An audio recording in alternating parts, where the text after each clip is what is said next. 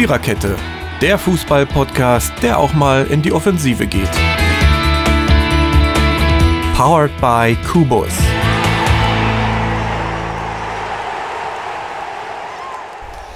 Es ist Samstagnachmittag, der 10. Juli, kurz nach 17 Uhr. Es ist de facto also noch etwas mehr als ein Tag.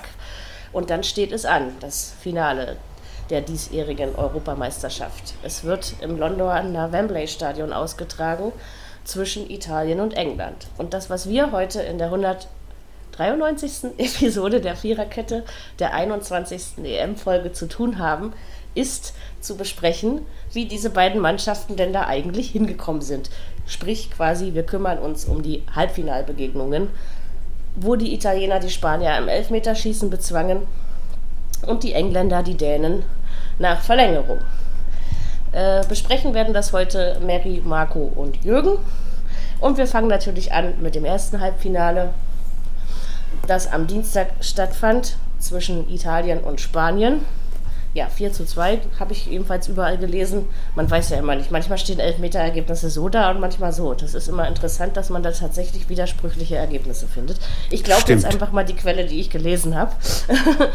äh, jedenfalls hat äh, Italien mit zwei Toren Unterschied im Elfmeterschießen gewonnen. Aber wie soll es auch anders sein? ja, zum Spielverlauf.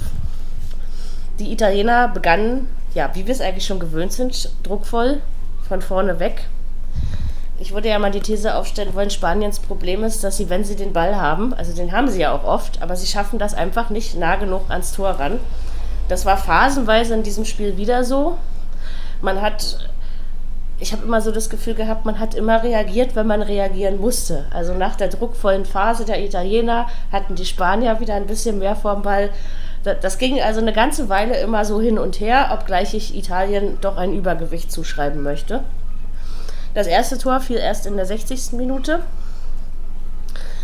Ja, dann wusste Spanien, ah, jetzt müssen wir wieder was tun. Man wechselte dann Morata ein, der erstmals dieses Turnier auf der Bank gelassen wurde. Und ja, der machte dann in der 80. Minute auch den Ausgleich. In der Verlängerung hatten auch zunächst die Spanier mehr vom Spiel. Vor allen Dingen Olmo ist da zu nennen, der die ein oder andere Chance hatte. Tja, und dann gab es quasi Elfmeterschießen, ist ja immer auf eine, auf eine Art und Weise oder überhaupt auf überhaupt tragisch irgendwie. Ja, das gab ja dann den italienischen Sieg. Also ich weiß, wir haben bei diesem Turnier schon spektakulärere Elfmeterschießen gesehen, aber es war trotzdem okay. Ich meine, alles in allem bin ich der Meinung, dass die Italiener das Spiel verdient gewonnen haben und wenn man den ganzen Turnierverlauf hernimmt, der ja quasi auch den Weg in dieses Finale beschreibt, dann äh, steht da niemand so verdient wie die Italiener. So, Jürgen, was hast du denn zu diesem Spiel zu sagen? Ja, kann ich eigentlich nur unterschreiben und zwar alles, denn äh, die, die waren, erstmal hatten sie auf den Rängen, finde ich, äh, die Übermacht. Wie das genau aufgeteilt war, weiß ich nicht, aber man hat schon gemerkt, Ansonsten, ja, äh, Ola Sabal bei den Spaniern äh, hätte das Ding alleine eigentlich entscheiden können, hätte die, äh, den einen oder anderen Ball reingemacht, aber das war an diesem Abend scheinbar nicht seins. Und äh, ja, wie du schon sagtest, als dann Morata kam nach dem 0 zu 1, äh, hatte er dann zehn Minuten vor Schluss ausgeglichen. Und äh, dann Verlängerung, Elfmeterschießen, ja, da hatten die Italiener einfach ich sag mal, vielleicht dieses Quäntchen mehr Glück, die besseren Schützen. Ähm, Emerson einen an die Latte gesetzt aus, aus 25 Meter oder so, der, der äh, Ersatz für Spinazzola.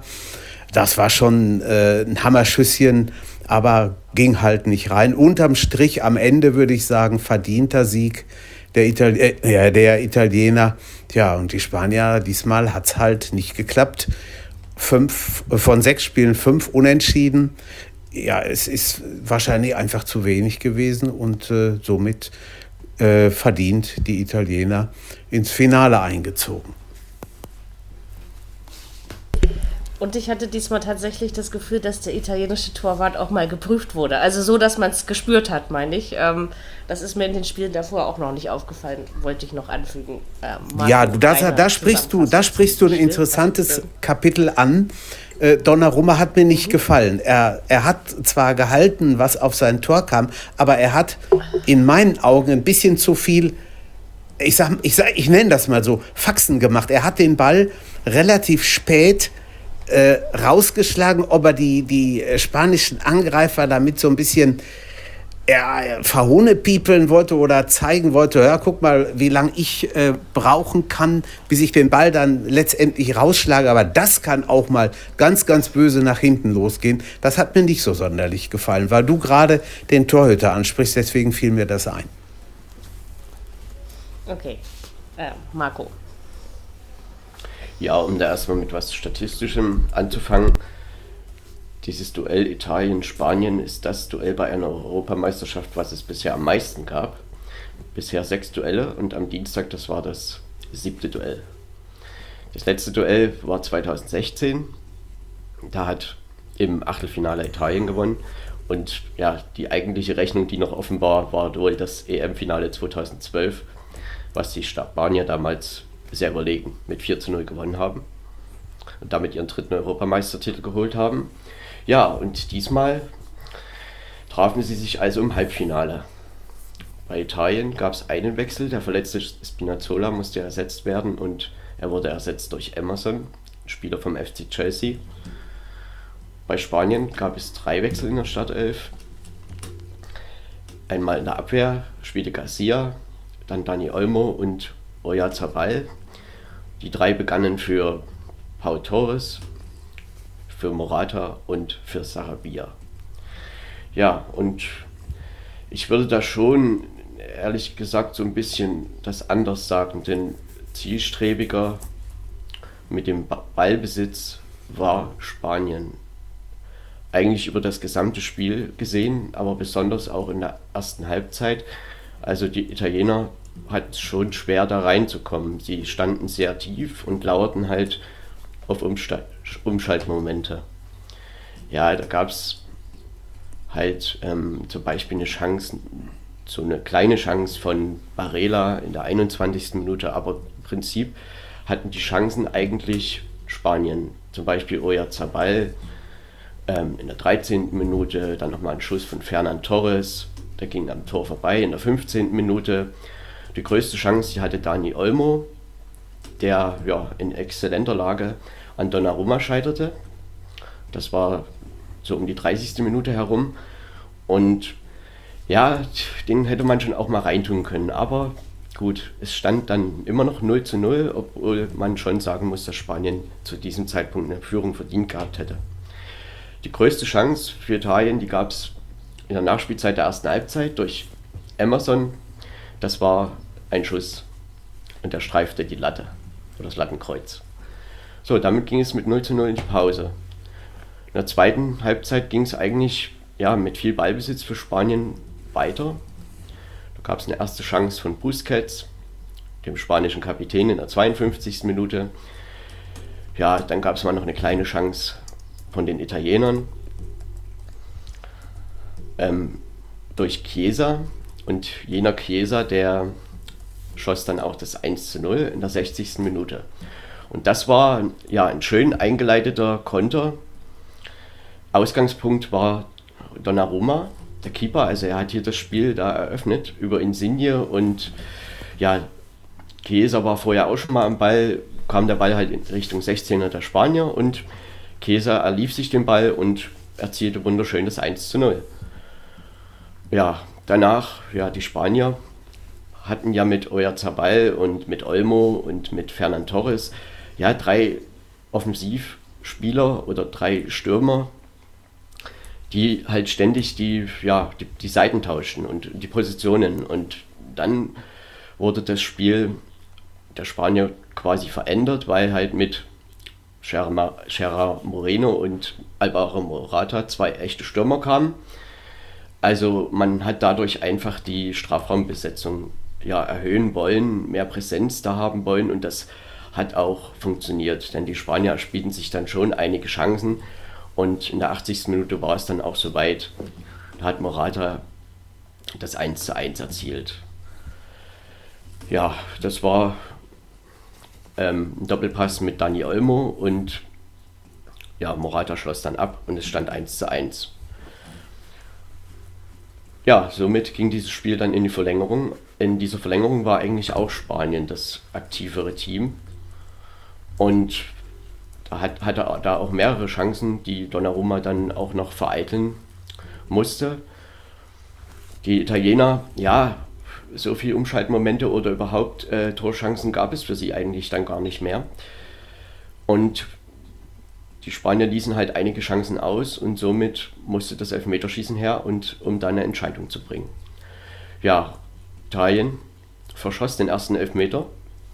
Damit wäre Spanien im Vorteil gewesen. Aber Dani Olmo schießt halt übers Tor und somit immer noch 0 zu 0 im Elfmeterschießen. Dann haben fünf Spieler verwandelt, drei Italiener, zwei Spanier. Es stand also 3 zu 2. Und dann kam Alvaro Morata dran und er verschoss. Also Donnarumma hat den Ball gehalten, immer noch 3 zu 2. Und Jorginho trat dann als letzter Schütze oder als entscheidender Schütze für Italien an, verwandelte, ja, doch relativ lässig. Ähm, und damit stand es 4 zu 2 und die Entscheidung war gefallen, dass Italien am morgigen Sonntag im Endspiel steht. Alles in allem war Spanien schon die Mannschaft, die den Italienern die meiste die meisten Probleme während dieser EM gemacht haben. Also das war schon, ja, sie waren präsenter, sie hatten mehr Torchancen und ähm, auch in den Statistiken, man kann das da auch durchaus ablesen. Die Italiener sieben Torschüsse, die Spanier 16. Die Passquote bei Italien 75 Prozent, Spanien 89 Prozent. Der Ballbesitz lag klar bei Spanien mit 70 zu 30 Prozent und die Zweikampfquote knapp bei Spanien mit 52 zu 48 Prozent. Insofern hätte man wahrscheinlich auch bei einem umgekehrten Ausgang gesagt, dass das nicht unverdient gewesen ist. Ähm, trotzdem haben die Italiener, ja, sie haben einfach ein gutes Stellungsspiel und die Spanier haben es eben nicht geschafft, gerade in der ersten Halbzeit da vielleicht eine Führung mit in die Halbzeit zu nehmen. Und somit mussten sie dann eben in diese Lotterie und da war dann Italien das glücklichere Team. Das stimmt. Allerdings habe ich auch nicht wirklich anders erwartet. Also ich habe erwart schon erwartet, dass Spanien wohl das Team sein wird, was Italien, ähm, sage ich mal, vom bisherigen Turnierverlauf her am meisten prüfen wird. Also das kam für mich jetzt nicht so unerwartet. Und wie gesagt, dass die Spanier viel den Ball haben können, das wissen wir ja auch. Es kommt halt immer darauf an, was sie dann damit machen. Also es war schon so, dass Italien das eben alles andere als souverän gewonnen hat. Ne?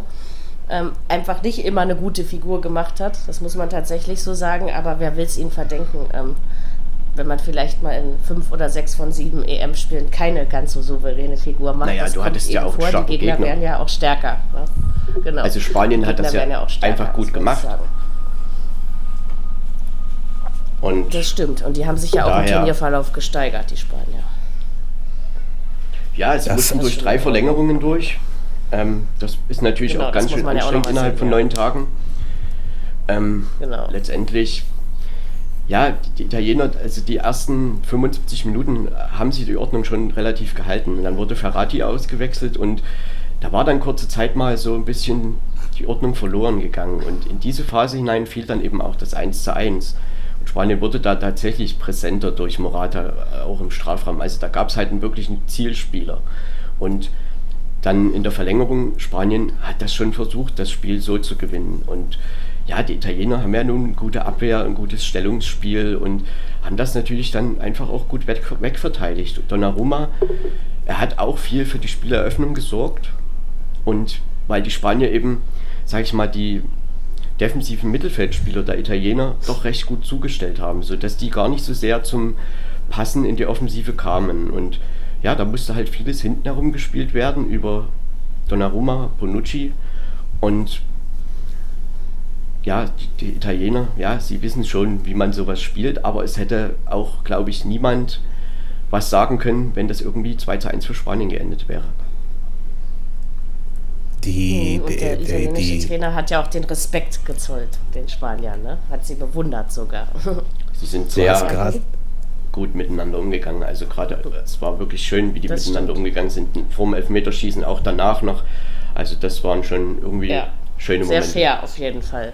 Ja, So, Genau. so stellt man sich das eigentlich vor beim Fußball. Ne? Da muss ja nicht immer Krieg herrschen. Es geht auch anders.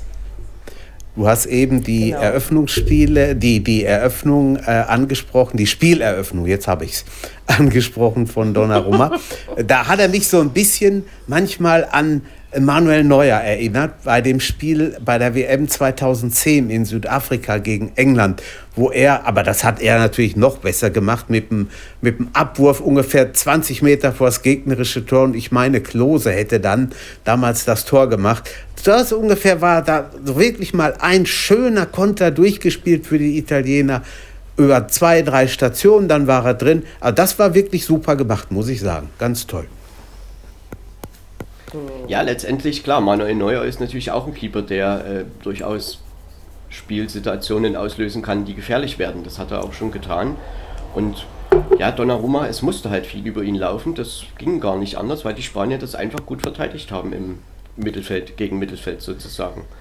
Und ja, die Spanier insgesamt, das ist eine junge Mannschaft. Und ich glaube, dass die sich dann schon jetzt echt sehr entwickeln können in den nächsten Jahren.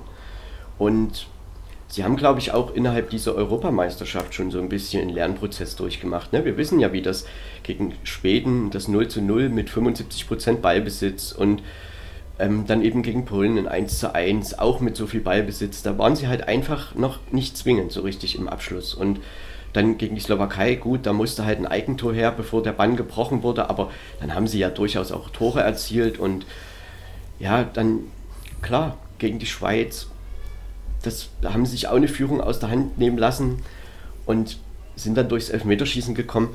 Aber so ein bisschen zielstrebiger waren sie jetzt dann schon. Ähm, es ist natürlich auch nicht so leicht, äh, gegen Italien dann ähm, viele Tor, Tore zu erzielen. Ne? Also das, aber trotzdem glaube ich, dass diese Mannschaft eine gute Zukunft vor sich hat. Und nächstes Jahr bei der WM oder dann eben 2024 EM durchaus eine gute Rolle spielen kann. Ja, sie brauchen vielleicht, sie brauchen vielleicht vorne noch den einen oder anderen, der so ein bisschen was machen kann. Es ist ja bezeichnend, ne? Ausgerechnet Morata vergibt den entscheidenden Elver, der in Italien spielt, der der es sowieso nicht leicht hatte und dann haut er das Ding, ja, der hat halt nicht Das ist die funktioniert. Tragik des Fußballs. Ja, ja, das ist so. Das ist anderen Mensch. auch Ja, schon man- passiert, glaube Man ich. kann Ja, natürlich. Zweier, zweierlei Hinsichten sehen. Also Morata, mit ihm kam ja dann wieder mehr Strafraumpräsenz und mit ihm kam ja erst der Ausgleich, sodass die Spanier in die Verlängerung kamen. Ja gut, und dann war halt er, der den Fehlschuss hatte. Er hat ja auch vorher schon mal einen Elfmeter im Turnier verschossen. Ja. Ähm, das ist dann eben einfach Pech. Ich meine, Elfmeterschießen Eine ist Nervensache halt, auch, ne? Also, Auf jeden das ist Fall. Lotterie. Auf jeden Fall, ja. Das Aber trotzdem naja, hat er überleg mal, unter was so für schlecht auch Druck nicht du gespielt. stehst. Ne, Ja, na, Also klar. das- Nee, das Ding. ist halt nun, weil das so zusammenkam. Aber er hat schon ähm, Ja, klar. Klar muss er zielstrebiger werden, aber er hat ja auch ein paar Tore in Italien bei Juventus Turin erzielt. Also da ist er ja durchaus auch präsent gewesen, wo Cristiano Ja. Ronaldo mal verletzt war. Und ähm, klar, die Spanier, die wollen halt viel mit spielenden Stürmern machen und äh, diesen, diese richtige Nummer 9, sag ich jetzt mal, wie zum Beispiel auch Harry Kane ist, ähm, das, ja, das, das wollte gar nicht so sehr. Klar hat es jetzt in dem Fall einen Ausgleich gebracht, aber trotzdem so vom Anschauen, also ist der schönere Fußball natürlich der, wenn sie da vorne die spielenden Stürmer haben. Hm, natürlich.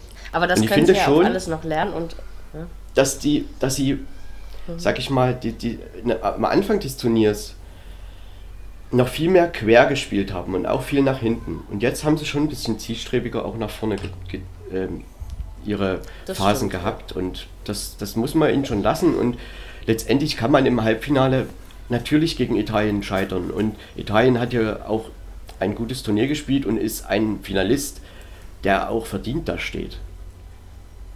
Ja, ganz ohne Zweifel. Und im Elfmeterschießen kann, im Elfmeterschießen kann eben einfach jeder erscheitern. Ne? Dafür ist das einfach Ja. zu sehr Lotterie. Das kann immer so oder so rum ausgehen. Und natürlich muss man auch Leistung bringen, aber wie gesagt, wie man sich in dieser Situation fühlt, weiß man eben vorher nicht. Und das ist ein ungeheimlicher Druck. Und da können die Nerven auch dem besten Profi der Welt mal versagen. Das Ja. ist völlig menschlich und normal. Eindeutig. Und dieses Mal hat es eben die Spanier erwischt. Ne? So ist es eben. Ich meine, die Spanier haben ja auch dieses Spiel gehabt gegen Kroatien, wo sie im Prinzip, ja, sie führen 3-1, es war vermeintlich entschieden und dann kommt das 3-3 und sie raffen sich aber nochmal auf und machen eben das 5-3 dann in der Verlängerung. Das ist ja alles so ein Lernprozess, auch für Genau. diese junge Mannschaft und Ja. äh, sie haben doch ein Turnier gespielt, muss ich ehrlich sagen, hätte ich fast gar nicht so erwartet von Spanien diesmal. Es war Ich auch nicht. Also da stimme ich dir zu.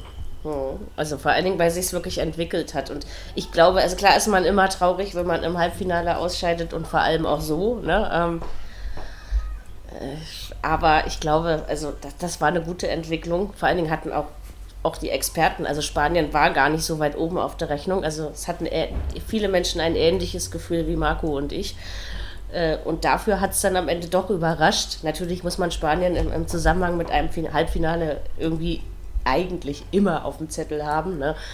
Aber das, ähm, ich glaube, ich, glaube, dass sie das, dass sie das gut verkraften werden, weil sie haben sich eben auch gut gezeigt und, und wie wir auch schon angeführt haben, die Mannschaft ist ja noch recht jung.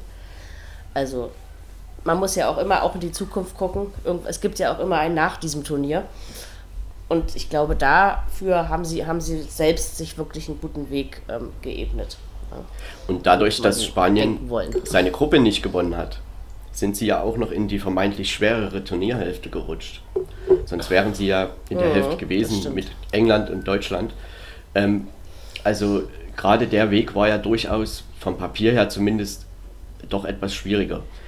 Und, und da haben sie sich schon Mhm. gut geschlagen. Also ich meine, ich habe ja gerade gesagt, gegen Kroatien so zurückgekommen und auch äh, gegen die Schweiz. Na klar war das auch Lotterie. Und da hätte man auch sicherlich vorher schon führen können, aber da haben sie sich durchgekämpft. Naja, und jetzt sind sie gegen Italien gescheitert. Ich glaube, ja, wie ich schon sagte, die, diese Mannschaft hat gutes Entwicklungspotenzial und das wird, glaube ich, sich in den nächsten Jahren auch niederschlagen. Das denke ich doch auch. Okay, noch irgendwas dazu anzumerken? Oder wollen wir uns um das andere Halbfinale kümmern? kümmern wir uns ums andere Halbfinale. Ja, wir werden jetzt nicht äh, 20 Minuten über berechtigte oder unberechtigte Elfmeter und klare oder nicht klare Fehlentscheidungen. Das ist sicherlich der Moment des Spiels. Das ist der einzige Moment, wo darüber geredet wird. Ähm, glücklicherweise gibt es tatsächlich noch vollständige Spielberichte im Netz, ähm, die sich nicht nur auf diese Situation beziehen. Also wir sagen es, ähm, England hat die, Ita die, die Dänen, Entschuldigung, 2 zu 1 nach Verlängerung bezwungen. Und spielentscheidend war tatsächlich ein Elfmeter, der laut, ich würde mal sagen, 95 Prozent der Experten keiner war. Und die armen Leute von Colinas Erben, die uns einfach mal aufgezeigt hat, warum man den Elfmeter auch pfeifen kann, ähm, kriegen so einen auf dem auf den Deckel, dass die sich auf Twitter gar nicht mehr ähm, verteidigen können. Also das ist wirklich richtig, also das ist wirklich beleidigend, Gürtellinie und so gewesen. Ähm, ich werde nicht beurteilen, ob dieser Elfmeter berechtigt war oder nicht, weil ich meine, dass ich mir das als blinder Mensch nicht anmaßen werde. Ich habe es einfach nicht gesehen. Ja?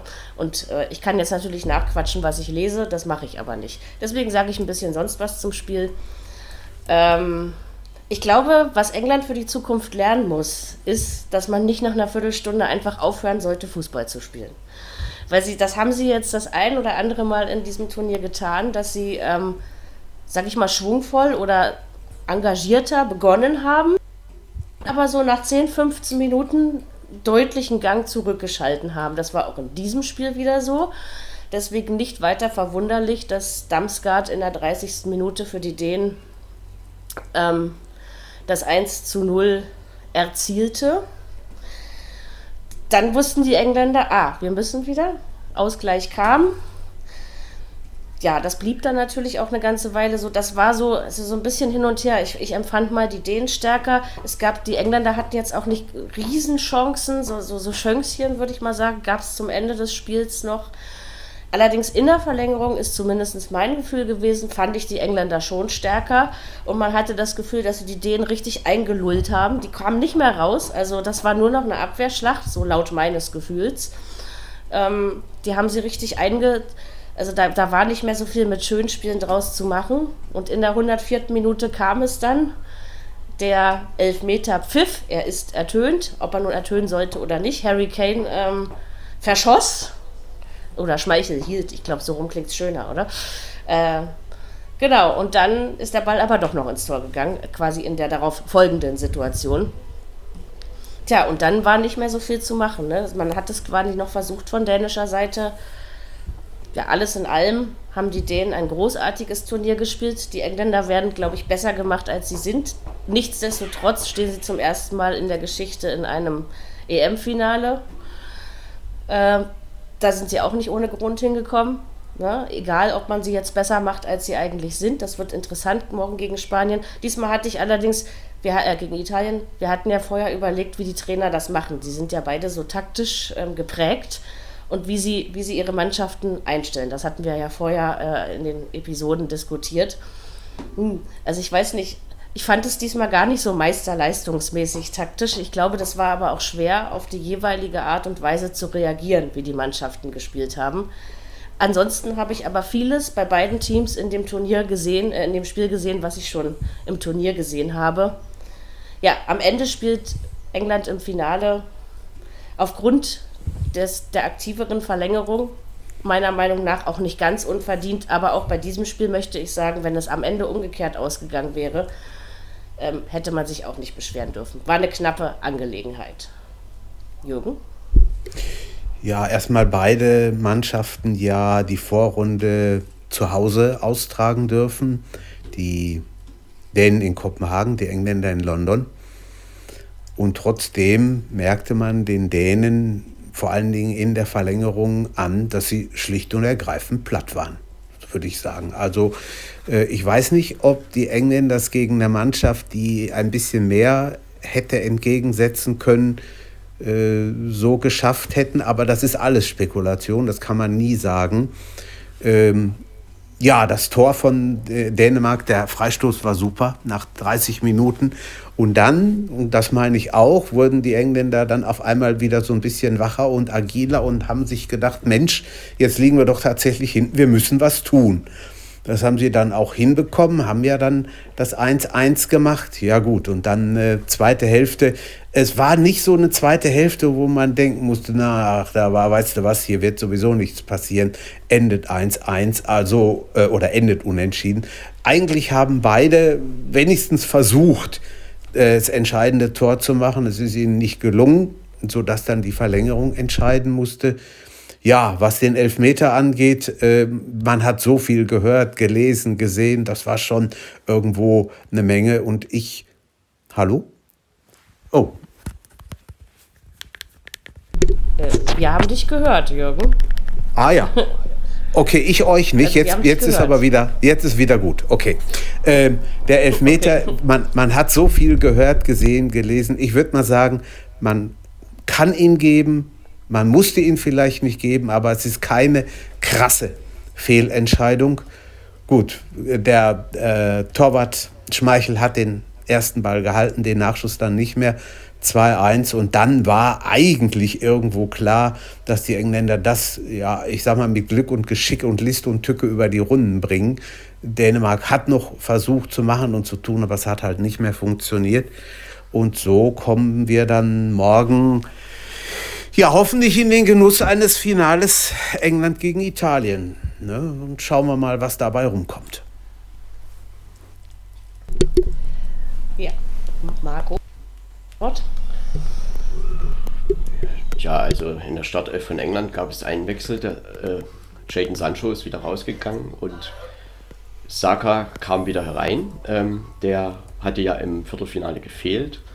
Und ja, dieser spielte dann natürlich auch gleich eine Rolle bei dem 1 zu 1. Aber vorerst erstmal, äh, Dänemark startete mit der gleichen Startelf ähm, wie im Viertelfinale. Ja, und die Engländer, sie begannen druckvoll, aber es waren dann so ein bisschen ein Halbchancen durch Kane, Sterling, die waren da doch recht agil. Die Dänen waren doch äh, sehr organisiert und ja, das war dann eben auch schwierig für die Engländer, da große Chancen zu kreieren, sag ich mal. Und ähm, so nach 20, 25 Minuten kamen die Dänen dann doch tatsächlich besser rein, hatten längere Ballpassagen und da gab es zum Beispiel schon einen Schlenzer von Damsgaard, den Pickford hielt. Und ja, dann kam auch schon das 1 zu 0. Das war aus einem Freistoß aus ja, rund 20 Metern und den hat er wunderschön da reingeschlänzt. Und ja, da gab es ja viele Diskussionen, ob man den nur halten kann als Torwart und weil er äh, mit der Hand, sag ich mal, schon in der Nähe war. Ähm, aber ich glaube schon, dass das relativ schwer war, weil er den Ball, glaube ich, recht spät gesehen hat. Ähm, ja, danach lagen die Engländer zum ersten Mal zurück in diesem Turnier und es war nun, ja, man konnte gespannt sein, wie sie darauf reagieren. Und eigentlich könnte man sagen, sie haben genauso weitergemacht. Also haben dann eben ähm, ja, Chancen wieder vergeben durch Sterling und wie ich vorhin schon mal sagte, Kane. Ähm, die waren da sehr aktiv und kurz darauf, in der 39. Minute, fiel aber dann das Ausgleichstor. Das war ein Eigentor, das elfte Eigentor in diesem Turnier. Das ist auch eine Zahl, die ist eigentlich unglaublich. Durch Simon Kier und ja, da hat Kane halt einen ja, Ball reingehoben und da war halt Saka mit dran beteiligt. Er nahm den Steilpass auf und passte zu Sterling und der ja, erzwang dann quasi das Eigentor. Also hat da viel Druck auf Kehr gemacht und ja, dadurch fiel das Tor halt. Also das war dann eben einfach nicht zu verhindern. Ja, somit 1 zu 1 zur Halbzeit. Ja, und in der zweiten Halbzeit, ähm, da war das dann ja, am Anfang doch recht ausgeglichen noch. Die größeren Chancen hatte vielleicht dann doch irgendwie England, also Schmeichel rettete dagegen McGuire nochmal in der 55. Minute. Dolberg hatte noch eine Chance in der 59. Minute. Dann gab es viele Wechsel auf beiden Seiten und dadurch ja, ging auch so ein bisschen der Spielfluss verloren. Und in den letzten, sage ich mal, 5, 8, 10 Minuten kann man schon sagen, dass England das nochmal probiert hat und da so ja noch ein paar kleine Chancen hatte durch ja zum Beispiel Phillips oder eben McGuire hatte da auch nochmal eine Chance. Aber das 2 zu 1 fiel nicht. Dann kam die Verlängerung und die Dänen, ja, sie wirkten auch schon Richtung Ende der regulären Spielzeit sehr platt. Und das konnte man, glaube ich, wirklich so ausmachen. Sie haben sich aber mit allem, was sie hatten, versucht dagegen zu stemmen und ja, England war sicherlich optisch überlegen. Hatte Kane auch nochmal eine Schusschance, auch der eingewechselte Grealish hatte nochmal eine Chance. So, und dann kam halt die spielentscheidende Szene in der 104. Minute. Und ja, wie Mary das schon gesagt hat, da gab es halt viele Diskussionen drum. Ähm, es ist so begründet worden, dass die UEFA quasi ausgegeben hat, gibt es einen Kontakt im Strafraum gilt die Entscheidung des Schiedsrichters auf dem Platz und der Video Assistant Referee darf nicht eingreifen. So, und diesen Kontakt, den hat Danny Makeli wahrgenommen und hat eben dann auf Elfmeter entschieden. Somit, ja, hat er sich eigentlich oder haben sich alle eigentlich nur an die Vorgaben gehalten. Und trotzdem könnte man ja hier ins, ja, ins Diskutieren kommen, ob diese Vorgabe so glücklich gewählt war. Denn ja, er hat diesen Kontakt wahrgenommen und im Spiel, die Engländer haben ja auch im Spiel versucht, viele ja, Freistöße rauszuholen und äh, da immer versucht, Kontakt zu finden und er hat das da auch oft gepfiffen. Da gab es ja auch in der regulären Spielzeit nochmal eine Szene gegen Kane, wo er auch, ähm, da hat er auf keinen Elfmeter entschieden. Ähm, da habe ich dann durchaus gehört, dass das mehr Elfmeter war als diese Szene jetzt, die halt dann zum 2 zu 1 führte. Also ja, letztendlich hätte er halt nur die Chance gehabt, wenn er sich unsicher gewesen wäre, zu sagen, ich will mir das auf dem Monitor nochmal anschauen. Aber er war sich dann dessen wohl sicher und somit gab es Elfmeter für England. Und Harry Kane trat an. Kaspar Schmeichel hielt den ja doch schlecht geschossenen Elfmeter, aber prallte den Ball leider nur nach vorne ab, also leider aus dänischer Sicht und damit kam Harry Kane nochmal an den Ball und schoss ja, den Nachschuss dann rein und somit führte England 2 zu 1. Ja, und die Dänen waren, wie gesagt, einfach, das ging nicht mehr. Es gab dann noch eine Chance in der 115. Minute durch Braithwaite, äh, ist ein Spieler vom FC Barcelona, und viel mehr war, hatten sie dann einfach nicht zuzusetzen und somit endete das Spiel dann 2 zu 1 für England. Ja, sie zogen damit das erste Mal in ein EM-Finale ein und insgesamt von den Spielanteilen her kann man da sicherlich nicht von unverdient sprechen. Wie das zustande kam, ja, das war schon sehr bitter, so auszuscheiden. Denn dieses Elfmeterschießen hätte sich Dänemark, glaube ich, auch verdient gehabt. Und ja, es ist aber so gekommen, wie es halt gekommen ist. Und die Dänen haben natürlich trotzdem ein super Turnier gespielt. Und einen Satz möchte ich noch sagen: Kaspar Schmeichel hat am Mittwoch ein überragendes Spiel gemacht. Genau, das war mehr als nur schmeichelhaft, um mal diesen Wortwitz einzubringen. Nee, aber der gefällt, der gefällt mir eigentlich ja, schon das ganze Turnier ja, gut. Ähm, doch, doch, es ist ein guter. Es ist, bitter, so auszuscheiden, sicherlich. Das ist eben übrigens das, was du angeführt hast, Marco, eben, dass sich der Schiedsrichter eigentlich nur an die Regeln gehalten hat, die die UEFA vorgegeben hat. Das war quasi auch das Hauptargument bei Colinas Erben. Und sag ich mal so, aus Schiedsrichtersicht gesehen, war das äh, eine klare, richtige Entscheidung. Aber äh, was da alles hinterher gesprochen und gesagt und getan und ach ja, kommt, also wir können uns alle darüber streiten, rumdiskutieren, äh, wir ändern das nicht mehr. Und die Dänen sind natürlich todtraurig jetzt. Aber ich denke, wenn, wenn der erste Schmerz ähm, ver, verglommen ist, sozusagen, dann werden sie äh, quasi mit dieser Turniergeschichte, die ja einfach sehr bitter aus dänischer Sicht anfing, ähm, ganz doll stolz sein und das dürfen sie auch, was am Ende für ein Turnier daraus geworden ist. Weil sind wir mal ganz ehrlich, von vornherein hätte man die Dänen nicht unbedingt ins Halbfinale gesetzt. Ne? Und das war ein beeindruckender Weg. Das waren gute, sehr gute Spiele dabei. Ähm, also das ist, also ich bin immer noch, also so der heimliche Europameister ist für mich immer noch Dänemark, einfach weil das, äh, was sie da so mental ähm, auf die Reihe gekriegt haben, das ist gar nicht hoch genug zu bewerten, meiner Meinung nach. Ne? Also so, sowas musst du ja auch erstmal verarbeiten und, und sich spielerisch dann von Spiel zu Spiel immer mehr zu steigern, so ins Turnier reinzufinden, das zu machen, was man machen muss, um weiterzukommen und das aber noch mit einer solchen Souveränität. Ähm, also mir fehlen da immer noch die Worte im positiven Sinne, meine ich das. Also ich bin immer noch beeindruckt von den Dänen. Und ich denke, das Halbfinale ist, dass man sich am Ende quasi, wenn, wenn, wenn der erste Schmerz vergangen ist, trotzdem darüber freuen kann. Und ich hoffe, dass sie das auch tun. Und das Team hat wirklich gezeigt, dass sie bei so einem Turnier gut mitspielen können. Ja, ich wollte noch kurz die Statistiken anführen. Also England hatte 20 Torschüsse, Dänemark 6.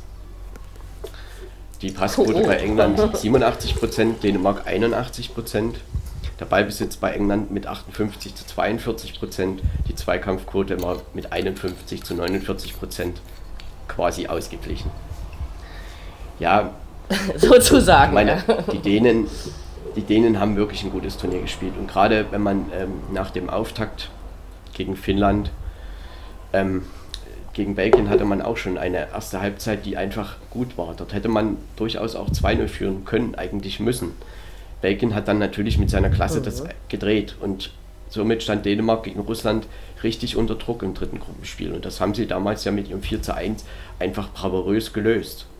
Und dann im Viertelfinale, richtig. im Achtelfinale gegen Wales hatte man auch die ersten 20 Minuten überhaupt keinen Zugriff. Und dann kam halt diese taktische Umstellung und Dänemark gewinnt das 4 zu 0 sehr souverän.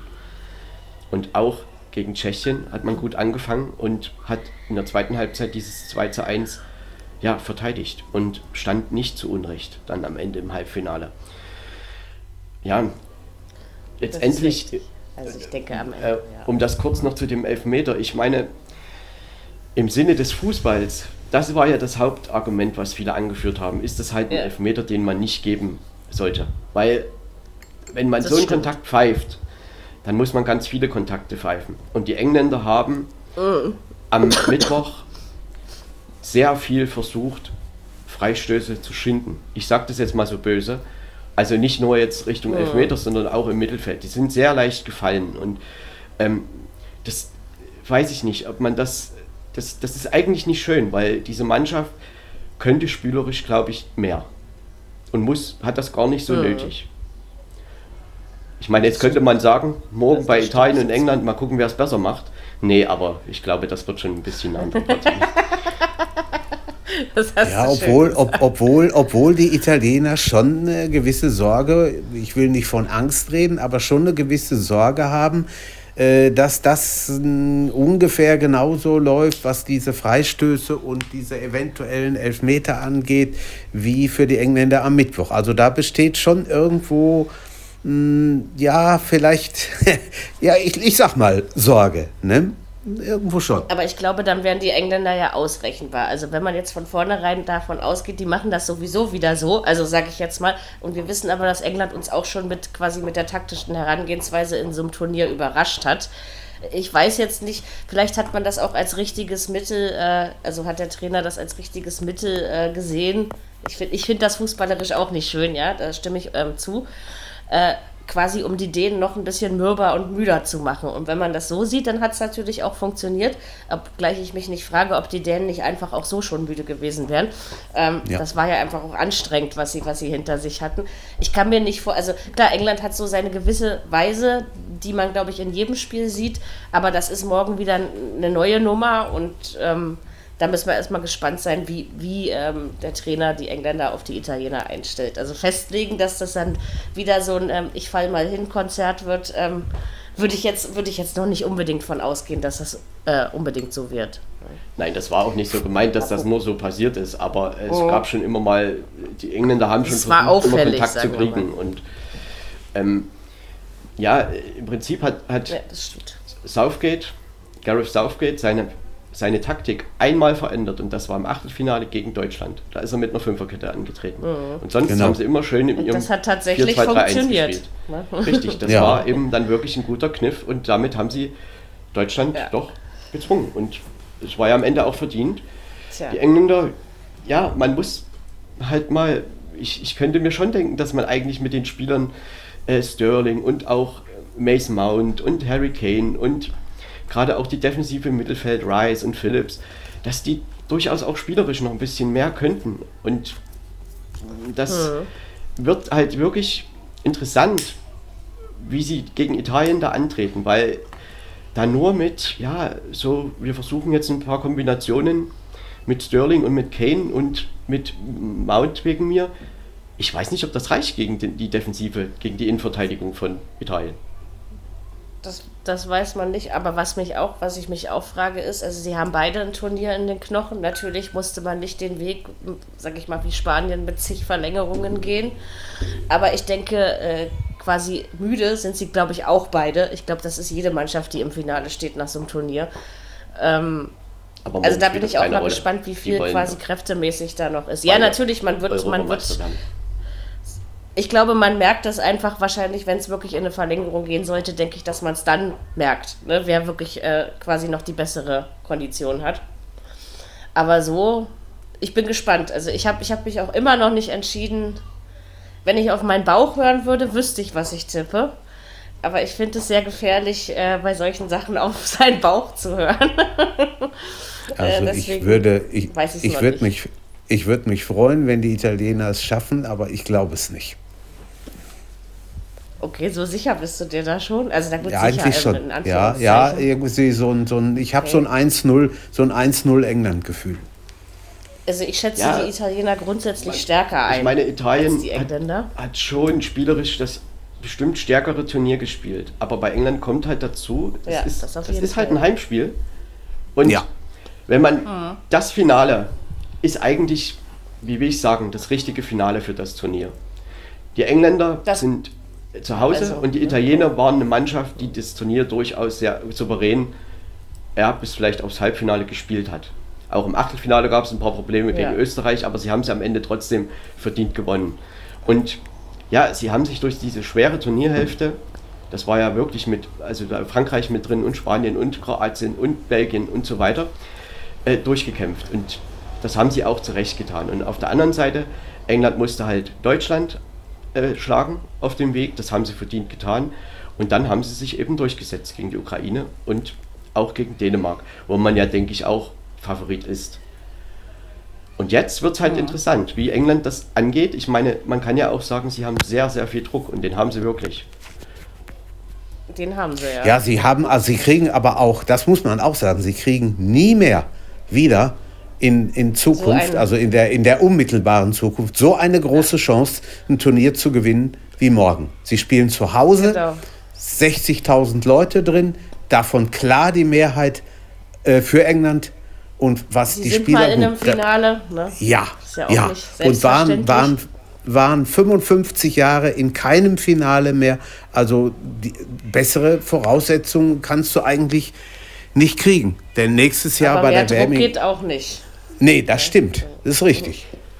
Die Abwehrreihen bei beiden Mannschaften sind ja doch sehr sicher. Ich meine, äh, England hat ja auch nur das eine Ja, Gegentor das jetzt bekommen nach Freistoß, also noch nicht mal aus dem Spiel heraus. Genau. Und Ja. das wird halt interessant sein, wer morgen die Initiative übernimmt. Und wenn Italien sagt, das macht ihr mal, Das stimmt. dann könnte das für die Engländer nicht gut ausgehen. Ja. Das stimmt. Vor allen Dingen muss es Auf- länger auf als 10 jeden- Minuten dauern. Auf jeden Fall hat Italien genug Spieler auf dem Platz, das steht auch mal fest, die, die es den Engländern ganz, ganz schwer machen können. Genau. Aber vielleicht ähm, setzt das auch Kräfte in den Engländern frei und wir sehen morgen tatsächlich mal ein durchweg engagiertes Spiel äh, in sämtlichen Mannschaftsteilen. Ja. Das kann eben auch passieren. Ne? So ein Finale setzt ja doch ähm, andere Dinge frei. Also ich bin tatsächlich sehr gespannt, ähm, wer da das bessere Ende für sich hat. Harm Kuipers leitet's, ne, aus den Niederlanden. Genau, Björn- Björn. Kuipers? Genau. Björn Kuipers, ja. Genau. Björn heißt er, genau. Ja, ja, Das ja. das ja nicht anders. Das Halbfinale, das Halbfinale von Italien-Spanien hat Dr. Felix Brüch geleitet, das zweite Danny Makeli, also genau. Niederlande. Und jetzt kommt noch ein niederländischer Schiedsrichter im Finale. Björn Kuipers, ja. das war dann fast abzusehen. Ähm, die Schiedsrichter haben ja doch eigentlich fast durchweg eine gute Leistung gebracht. Und Björn Kuipers, ja, er ist Ja. 48 Jahre, er scheidet vielleicht auch demnächst aus dem äh, UEFA-Bereich, dass er da Spiele leitet, aus. Und da gibt man ihm jetzt eben dieses EM-Finale. Ich denke, das ist schon eine gute Wahl. ja. Und der Glaub hat ja auch, auch. wirklich eine gute, also er ist ja sehr erfahren Ja, und ähm, ja, ja. Ne, also ich denke, Also, ich denke, das ist in guten Händen. Der wird schon mit den, mit den Emotionen umzugehen wissen. Aber das wird wohl ein Tollhaus und wir werden mal wieder so ein richtiges Wembley-Stadion erleben. Ja, glaube ich. alle- allerdings. Das war ja Mittwoch schon krass. Dr. Felix Brüch hat ja 2018 ja eine ein bisschen ja, unglückliche Weltmeisterschaft gehabt. Mit dem hat er damals nur ein Spiel geleitet, Serbien gegen die Schweiz. Und da gab es ja doch ein paar um, um, umstrittene Entscheidungen. Und hat man ihm ja nach der Vorrunde aus dem Turnier genommen. Und jetzt hat er halt in diesem Turnier fünf Spiele geleitet. Und das ein Achtelfinale, Viertelfinale, Ja. Halbfinale. Und eben in der Gruppenphase zwei Spiele. Und das gab es noch nie für einen Schiedsrichter. Also, und dass er da wirklich in jeder K.O.-Runde gepfiffen Also hat, das ist schon gut. erstaunlich. Ja, allerdings. Ja, Genau. er Hat seine Sache, Er war ja sehr souverän. ja, hat seine Sache gut gemacht, auf jeden Fall.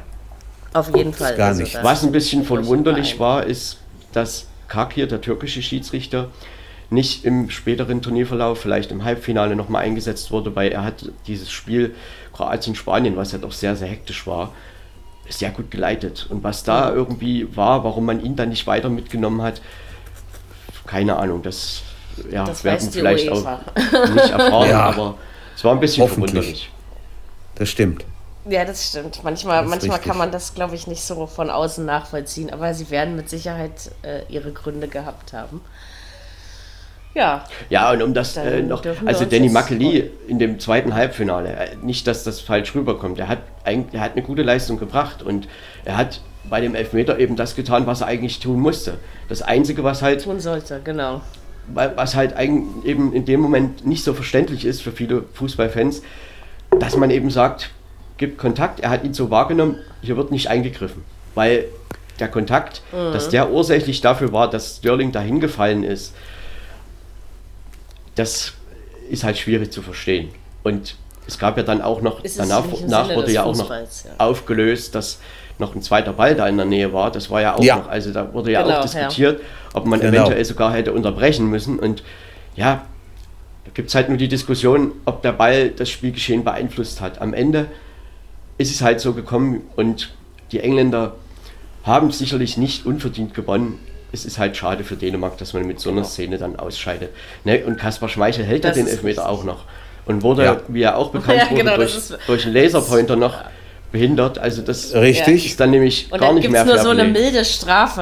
Ja, also, ähm, Und er hätte ihn, er hätte ihn nur nach sowas damit reinnehmen, ja? nach der Seite er hätte ihn, Er hätte ihn nur nach außen abprallen, da wäre alles gut gewesen. Nachher Seite weg, alles Ja. prima. Er hat versucht, Vor- den Ball zu fangen. Und Ja, das war genau. halt, das ist halt eine Millisekunde. Ja, richtig. Also Kane Vor- hat schon Ja, Glück du gehabt. hast ja auch nicht ewig Zeit, die Entscheidung das hat er. zu treffen. Ne? Der hat Glück gehabt, dass er nochmal ein Ball kam. Ja. Vor Corona und vor dem Videobeweis. Frage: Hätte er nicht auch auf indirekten Freistoß für England entscheiden können? Im Strafraum. Also ich möchte dazu nichts sagen, weil ich das nicht weiß. Okay. Denn das hat's Genau. ja, das hat's ja öfter auch hier in der, in der Bundesliga. Gut, bei, bei EM oder WM kann ich auch nicht sagen, das weiß ich nicht. Aber in, in den Ligen schon, wenn da also es nicht hundertprozentig war, ist es doch auch schon vorgekommen, dass sie gesagt haben, okay, dann pfeifen wir halt einen indirekten Freistoß im Strafraum für die Mannschaft. Gut, das ist dann kein 100%, keine hundertprozentige Chance, aber die hast du ja beim Elfmeter auch nicht. Hätte man event, ich weiß es nicht, ist einfach mal so in den Raum gestellt. Ja, die UEFA hat ja, wie gesagt, einfach sich gesagt, wenn die Berührung da ist, im Strafraum wird das gepfiffen, was der Schiedsrichter sieht. Ne? Und damit hat man, glaube ich, dem Fußball keinen Gefallen getan mit, mit äh, dieser Herangehensweise. Das sehe ich schon genauso. Ähm, ja, das ist jetzt einfach, Also- naja, misslich gelaufen. Ne? Der Videobeweis hätte halt nur eingreifen dürfen, wenn es tatsächlich keinen Kontakt Genau. gegeben hätte. Dann hätte Ja. er eingreifen können. Und der Kontakt war aber eben da. Und ähm, Makeli Da, hätte natürlich sagen können, ich gucke mir das nochmal an, aber er war sich wahrscheinlich Ja. sicher. Und damit Ja, war das eben ja. dann In dem hinfällig. Moment, ja. Hm. Stimmt. Aber trotzdem, Ich meine, äh, vielleicht noch sieht mal, Makeli das ja jetzt selbst anders. Ne? also, sicherlich wird er jetzt, wenn er hat er das ja sicherlich gesehen, die Szene, vielleicht, wenn er sie sich angeguckt hätte, hätte er vielleicht sogar zurückgenommen. Aber das ist Spekulation. Vielleicht. Und Genau. Ja, trotzdem, äh, dieses mit dem Laserpointer, also auch dieses Pfeifen bei der dänischen Nationalhymne, ich fand das nicht sehr großes Fairplay von den englischen Fans. Nee. Also das Nein, aber ich- das, sehe kennt man. genauso. das da das, sich kennt man aber von denen nicht anders. Das ist da so, das ist in, in Holland so, wenn es gegen Deutschland oder gegen England geht, die Hymnen werden total ausgepfiffen. Also das hat mich nicht Das überrascht. machen muss ich leider andere auch, ja. Ja, Nehme ich ja, auch ja. nicht, aber äh, es Ist nicht schön, traurig, aber dass man. Äh, ja, absolut. Das stimmt. Also das finde ich, fand ich auch nicht fair, wie man da vorgegangen ist. Und wenn wir jetzt ein Naja, Gesetz der Serie oder äh, einfach mal das Datum nehmen, wir haben ja morgen den 11. Juli. An einem 11. Juli ist Italien schon mal Fußball-Weltmeister geworden, 1982 gegen Deutschland. Endergebnis damals in Madrid 3 zu 1. Paolo Rossi, Gala. Schumacher hat noch einen Elfmeter gehalten, aber hat alles nichts genutzt. Also wenn die Italiener vielleicht irgendwas brauchen, aber kann natürlich auch total daneben liegen und kann für England ausgehen morgen. Das weiß man. Ja, ich denke schon. Die Italiener Das wissen schon, dass sie morgen gegen eine Kulisse anspielen müssen, aber ankommt. ich glaube, diese Mannschaft ist Ja. abgezockt genug, dass sie das können. Und Ja, trotzdem wird es ein EM-Finale, was sicherlich knapp sein wird, in die eine oder andere Richtung. Also ich kann mir nicht vorstellen, dass wir hier irgendwie mit einem 3-0 rausgehen für eine Mannschaft. nee, das glaube ich Und- auch nicht. Ich auch nicht. Ja, England, Nee. Italien, das gab es halt bei einer EM noch nicht. Ja, jedenfalls nicht als, als Finale, ne? Ja, richtig. So in in Spiel den, schon in so, den ja. ja, das ja. Ja, ja. Aber da hat Ja England gut, aber auch das noch geht ja auch nie, nicht, wenn England noch nie im Finale stand. Nein, nein, aber da hat England auch noch nie gewonnen. Sie haben also bei, bei einer EM, auch wenn sie in den Gruppen äh, spielen, also in der, in, in der Endrunde jetzt, nicht in, den, in der Vorrunde, aber wenn es jetzt in der Endrunde war, beispielsweise 1980 in Italien, hat England nie gegen die Italiener gewonnen. Wäre morgen das erste Mal. Bin mal sehr gespannt. Auch ein anderes Spiel, ne? Und eine Ja. andere Zeit und ein anderes Stadion. Natürlich, und, das ist, natürlich, glaub, ganz Die klar. Vorzeichen jawohl. sind jetzt anders. Ja, ne? ey, auf, auf alle Fälle. Ja, das Beste von England bei einer EM war halt in dem Jahr, wo Italien das letzte Mal Europameister geworden ist, 1968. Richtig. Da war England Genau. äh, Dritter in diesem Turnier. Und das Ja. war gleichzeitig von beiden eben die Genau. beste Platzierung. Ja, und morgen spielen sie Stimmt. halt gegeneinander. Und ja, die letzten, Zweiter. also die Statistik insgesamt, die spricht halt leicht für Italien. Ja, Äh, ich habe mir das beim sagen. Kicker mal rausgesucht, also als Quelle nur, das waren sechs italienische Siege, vier Unentschieden, zwei englische Siege. ja. Ähm, Ja, also wir haben ja schon gesagt, es sollte doch ein knappes Spiel werden morgen und ich bin wirklich gespannt, wie auch England das angehen wird, denn ich könnte mir schon ja. vorstellen, dass die Italiener auch Spielphasen haben werden, wo sie England kommen lassen und das dann ja. eben clever versuchen zu nutzen. Und dass die ja, Italiener genau. das können, das und haben wir gegen weiß Spanien. der englische Trainer das. Gesehen. Ja, ja, das haben wir gesehen gegen Spanien, auf jeden Fall. Aber ich glaube, Herr, Herr, Herr Saufgate kann die, äh, die Italiener genauso gut studiert haben äh, und ein Mittel finden, wie er das auch gegen Deutschland gemacht hat. Und wie gesagt, ich glaube, gerade bei den Engländern setzt dieses Finale sonst was frei. Also es würde mich nicht wundern, wenn die morgen tatsächlich mal ja, über längere Strecken ne, Fußball spielen. Also richtig ich würde mich Fußball halt spielen, freuen, wenn England seine spielerischen Elemente, die sie ja mit dem Kader durchaus haben können, wenn, wenn sie das einfach ein mhm. bisschen mehr ausspielen und nicht immer versuchen, ja, ja. irgendwie hinzufallen oder, oder so eben Pass, Kopfball ja. und Ecke, Kopfball. Natürlich gehört eine Standardstärke, das hatte England, also sie haben viele Torschüsse auch nach Standardsituationen. Da, da sind sie schon manchmal gefährlich gewesen, aber ich denke, England gerade mit Sterling, mit, mit Mount, mit Kane, eventuell Foden, wenn er reinkommt, die könnte auch spielerisch versuchen, was zu lösen. Denn ich könnte mir schon vorstellen, dass das mit Bonucci, Chiellini, davor eben Juninho, die Ferrati, äh, dass das auch schwierig sein könnte im Zentrum gegen Italien. Ja, mhm. sicher. Auf jeden Fall. Sind wir mal gespannt, die, welche, die sind eingespielt, Taktik, äh, also. ausgepackt wird. Ja, das Ich meine, das wäre für die Engländer das Größte, wenn sie morgen diesen Titel gewinnen würden. Also da. Das ist wahr. Das kann man sich ja gar nicht vorstellen, was da los ist. Dann wird Southgate geadelt. Pass mal gewinnt, auf. Dann wahrscheinlich, der wird dann Sir, ja. Zum, ich zum Ritter geschlagen, das haben sie ja schon. Ja, erzählt. genau. Ja, siehst du. Genau. Ja. Das ist dann. Ähm, aber wie gesagt, noch ist das Zukunftsmusik. Ähm, ja. Ich gönn's beiden. Das sage ich euch so, wie es ist, ähm, weil wer in diesem Finale steht, hat es irgendwie auch verdient. Ne? So ich denke, sie sind und, beide nicht äh, zu Unrecht da. Also das kann nein, man schon sagen. das stimmt. Genau, ja, das würde ich auch Fall. so sehen. Ich und wollte das mal noch ist vielleicht Aspekt ein anderes Finale, als man vorher erwartet hat. Ja?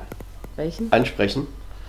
Und zwar, ähm, es war ja nun, also wir haben ja davon gesprochen, dass die Dänen relativ platt waren in dem Halbfinale. Und ja. Das waren sie ja tatsächlich. Und hm. Es war ja nun eine paneuropäische EM und Dänemark ist ja vor dem Halbfinale aus Baku angereist. Ja, und England aus Rom. Und England hat ja nur eine Reise gehabt nach Rom. Also es Richtig. gibt ja wirklich Mannschaften, die sehr, sehr viel gereist sind. Wir hatten das Thema schon mal bei der Schweiz. Hat man ja. damals, Jürgen, irgendwie genau, 16.000 Kilometer. 16.000 Kilometer, genau. Also äh, genau. das ist eben, ich meine, Baku ist der weit entfernteste Ort, den es überhaupt gab. Und Vier Tage waren nur dazwischen. Ja. Also das ist schon, glaube ich, ein Aspekt, den man nicht ganz außer Acht lassen darf. Hm. Nein, das stimmt. Das sehe ich auch das so. ist richtig. Auch damit, finde ich, hat die UEFA dem Fußball keinen großen Gefallen getan. Weil nee, man haben sie auch sieht, nicht. dass da wieder die, das Geld gesiegt hat und nicht, ähm, ja. also bei, bei dieser Entscheidung ist es eindeutig sieht man mal jetzt von, von, von ähm, sage ich mal, Corona-konformen Entscheidungen ab. Ne? Aus diesem Grund, finde ich, hätte es das auch nicht geben dürfen. Ähm, aber das ist schon so, dass ich äh, finde, ja, ke kein Team hatte es so bequem wie die Engländer. Das, ich meine, die können Stimmt. ja selber nichts dafür, das ist ja nicht ihre Schuld, ja. Aber ähm, das ist schon, einige mussten wirklich viel reisen. Ja, dadurch, das dass das Halbfinale und Finale eben in London stattfindet. Auswirkt. Genau. Genau deshalb mhm. ist das so, dass sie eben halt diese sechs, Heim diese sechs Spiele zu Hause haben. Genau. Ja. Ja gut, das wusste ja vorher auch keiner, also ne, abgesehen. Äh. Na doch, wenn sie ins ja, Finale kommen, wussten sie das.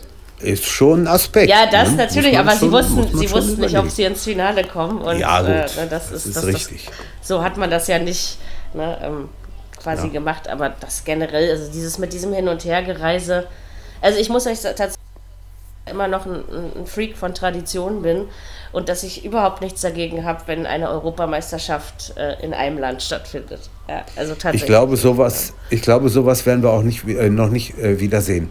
Nicht mehr wiedersehen. Glaube ich nicht. Ja, diese Idee das war ja jetzt auch irgendwie zum Jubiläum und so. Ne? Ja, 60 Jahre Europameisterschaft. ja, genau. Grund. Genau. Richtig.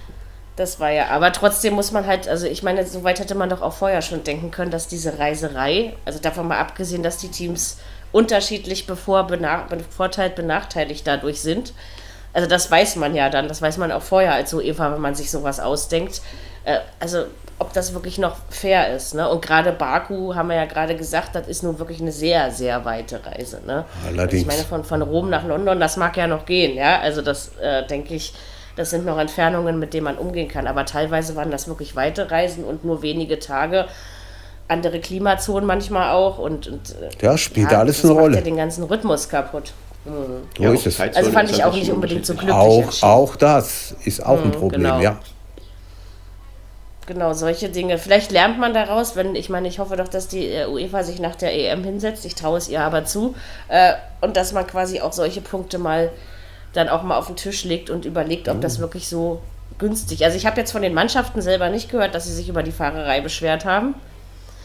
Also jetzt offen und öffentlich, meine ich.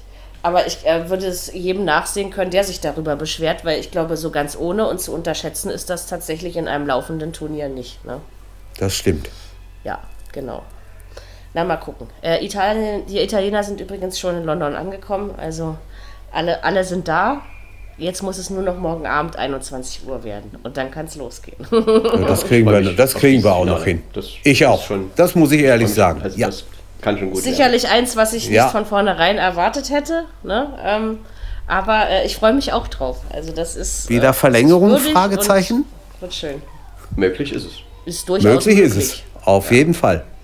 Halte ich tatsächlich für möglich, ja. Ähm, gucken wir mal. Ähm, wir werden das am Montag äh, wissen, also wir wissen es schon morgen, aber wenn sie vor Mitternacht fertig werden, aber wollen wir das mal hoffen.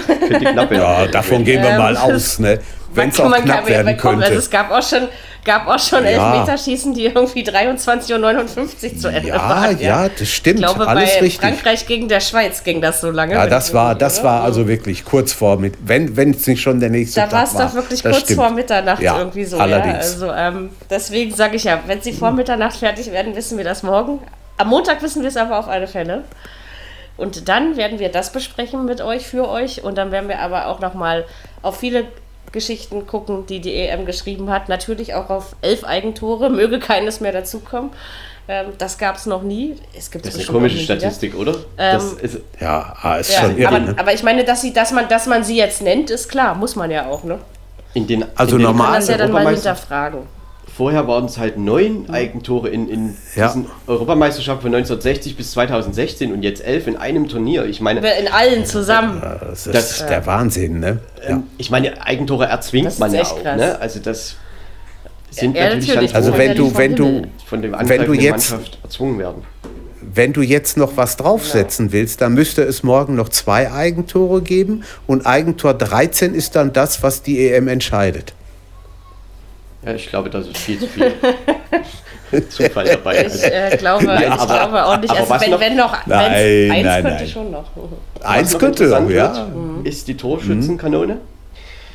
Ähm, noch führt Genau. Cristiano Ronaldo und Patrick Schick mit fünf Ja. Treffern. Harry Kane hat vier. Fünf Toren.